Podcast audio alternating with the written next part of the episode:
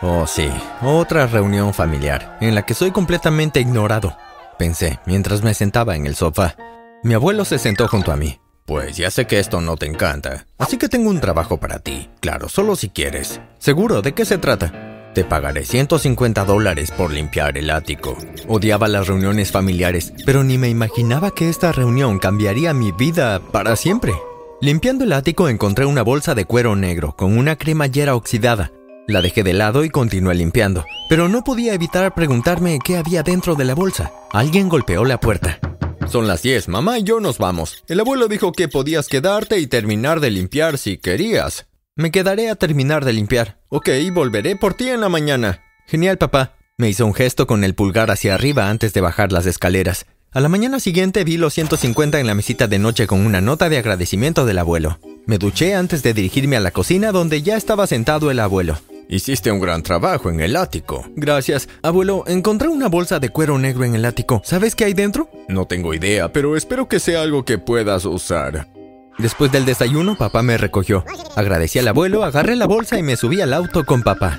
Tan pronto como llegué a casa, agarré una cuchilla y me fui a mi habitación. Me senté en el suelo con la bolsa y me froté las manos con nerviosismo. Ok, este es el momento de la verdad. Agarré la cuchilla y perforé la bolsa con cuidado. Con cautela corté debajo de la cremallera, para no dañar el interior. Cuando se cortó de un extremo al otro, separé la bolsa y miré su contenido.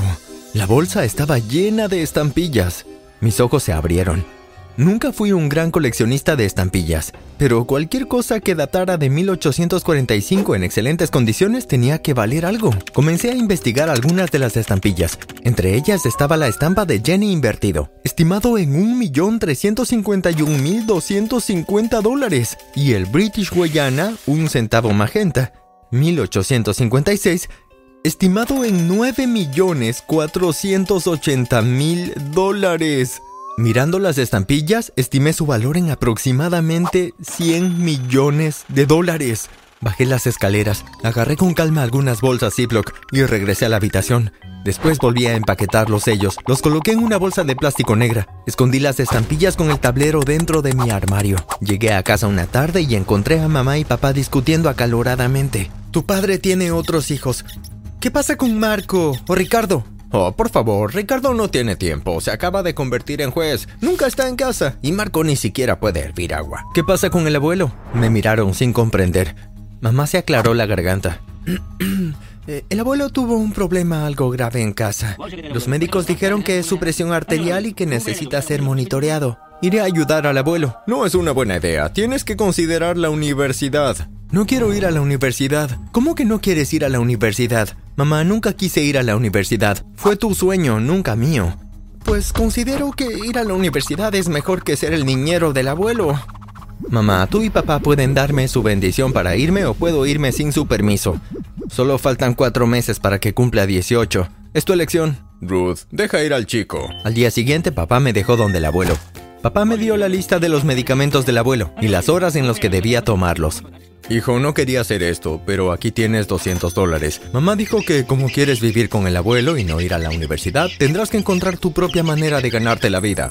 No respondí, salté del coche y me dirigí a la casa del abuelo. Lo saludé y me aseguré de que tuviera todo lo que necesitaba. Luego encontré un lugar seguro para esconder mis estampillas. Eran debajo de las tablas del piso de mi cama. Los siguientes días encontré trabajos ocasionales en el vecindario, como cortar el césped y lavar ventanas. No fue mucho, pero nos ayudó al abuelo y a mí a comer todos los días. Una tarde revisé el buzón del abuelo y saqué las pocas cartas del correo y las llevé a casa. Oye, abuelo, recogí el correo por ti. Gracias, Joel.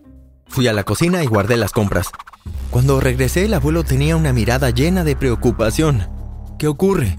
Esta carta dice que mi casa está embargada, pero mi hipoteca ha sido pagada por los últimos 15 años. No lo entiendo. Esto debe ser un error.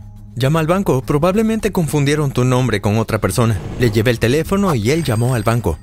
¿Qué quiere decir? ¿Qué préstamo de 150 mil dólares? Dijo enfurecido el abuelo. El abuelo colgó con lágrimas en los ojos y murmuró. Me voy a recostar un momento. Esto es demasiado. Después de que el abuelo salió de la habitación, tomé el papel que dejó y lo abrí.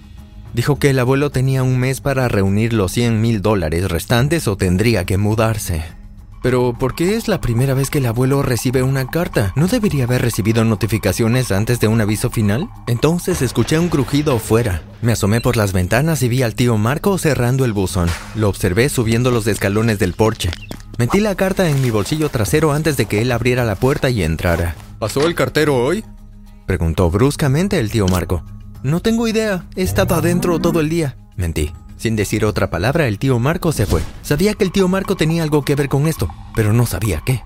En la cena le dije al abuelo que tenía un plan para salvar su casa y una vez que tuviera el dinero se lo daría para pagar al banco. La policía no va a venir a llamar a mi puerta, ¿verdad?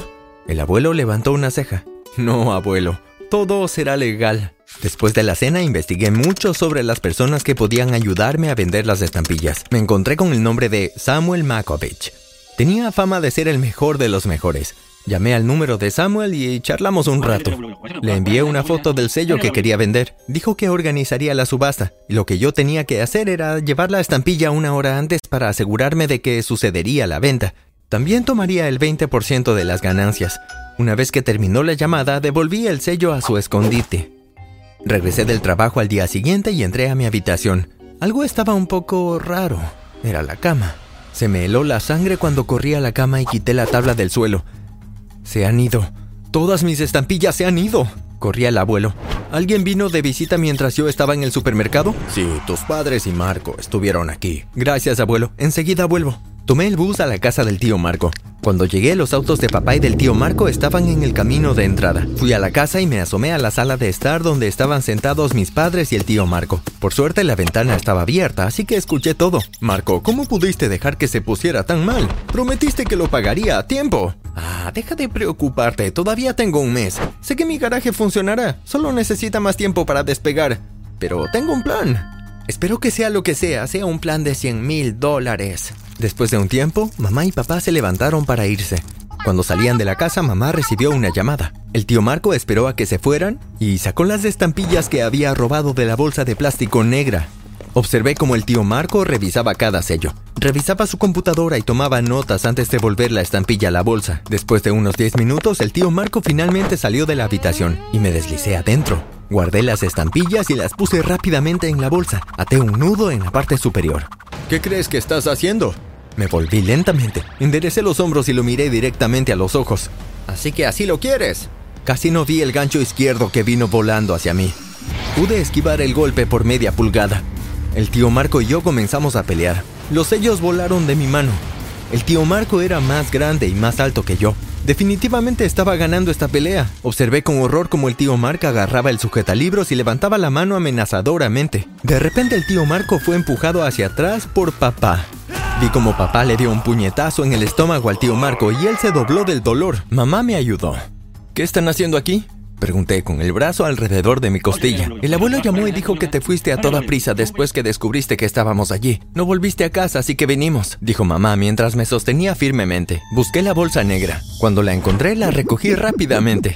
El tío Marco se me acercó y papá se interpuso entre nosotros. Mirando al tío Marco, papá preguntó, ¿Joel, eso es tuyo? Sí. Bueno, entonces vámonos. Yendo hacia el auto de papá, el tío Marco gritó, Espero que descubras quién es tu verdadera madre, como encontraste esa bolsa de estampillas. Me detuve en seco. ¿Qué quiso decir el tío Marco con eso? El tío Marco se está desahogando, dijo mamá mientras me acercaba al auto. Hablaremos de eso en casa. No, quiero saber qué quiso decir el tío Marco. Al menos discutámoslo en el auto, sugirió papá. Alejándonos de la casa del tío Marco, papá me dijo que hace unos años, cuando él y mamá estuvieron casados por tres años, Estaban pasando por momentos difíciles, porque mamá no podía tener hijos, papá tuvo una aventura y luego se enteró que la mujer estaba embarazada. Lamentablemente ella murió durante el parto. Después de muchos meses, él y mamá volvieron a estar juntos. Hijo, no queríamos decírtelo de esta forma. Tengo casi 18. ¿Cuándo hubiera sido mejor momento? ¿Estando de pie en el altar el día de mi boda? ¿Quién más sabe sobre esto? Todos saben. Estaba tan enojada con lo que hizo tu padre que se lo dije a todos. Pero les rogué que no te dijeran nada. Por años pensé que no le agradaba a mi familia porque era el más joven, solo para descubrir que es porque soy el hijo de fuera de la familia. Para el coche. Mira, Joel. Papá, por favor, detén el auto. Papá detuvo el auto y salté con la bolsa negra en la mano. Caminé el resto del camino a casa del abuelo tratando de procesar la información que acababa de recibir.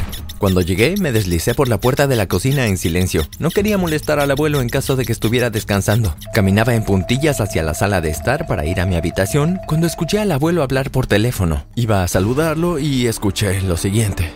Sí, sí, mi nieto tiene un plan para salvar la casa. Tan pronto como me dé el dinero, compraré nuestros boletos a Hawái, donde comenzaremos una vida nueva. Me escapé de la casa. ¿Todos en esta familia guardan secretos? ¿No había nadie en quien pueda confiar? Llamé a Samuel y le pregunté si podía llevar a cabo la subasta en pocas horas y si los compradores podían pagar con efectivo. Samuel respondió, no hay nada que Samuel no pueda hacer. El precio sube al 40%. Estuve de acuerdo y Samuel me dio la dirección de donde debía reunirme con él. Llegué a la subasta a la hora indicada y estreché la mano de Samuel. Me llevó a su habitación donde comprobó la originalidad del sello y firmamos un contrato.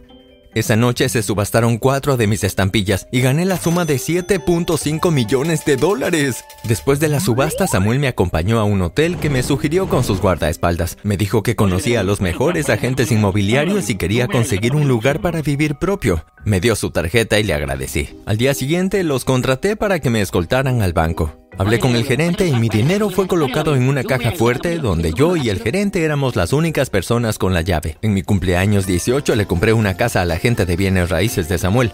No era nada glamoroso, era simple y elegante. Abrí un negocio de vender casas, que por cierto se me da muy bien. Pude abrir mi propia cuenta bancaria y fui al banco y les dije que quitaran mis nombres de las cuentas con mi abuelo y mis padres. Todos los meses Samuel y yo teníamos una subasta hasta que se acabaron las tres cuartas partes de las estampillas. Luego coloqué los sellos restantes en una bolsa de cuero negra y la coloqué en mi ático. Nunca volví a la casa del abuelo y les dije a mis padres que necesitaba tiempo para pensar. La última vez que escuché sobre el abuelo perdió la casa y se mudó con mis padres, y el tío Marco se peleó en un bar, y el tío Ricardo lo sentenció a un año de cárcel. Pensé que se podía confiar en la familia, pero mi familia me enseñó que solo puedes confiar en muy pocas personas.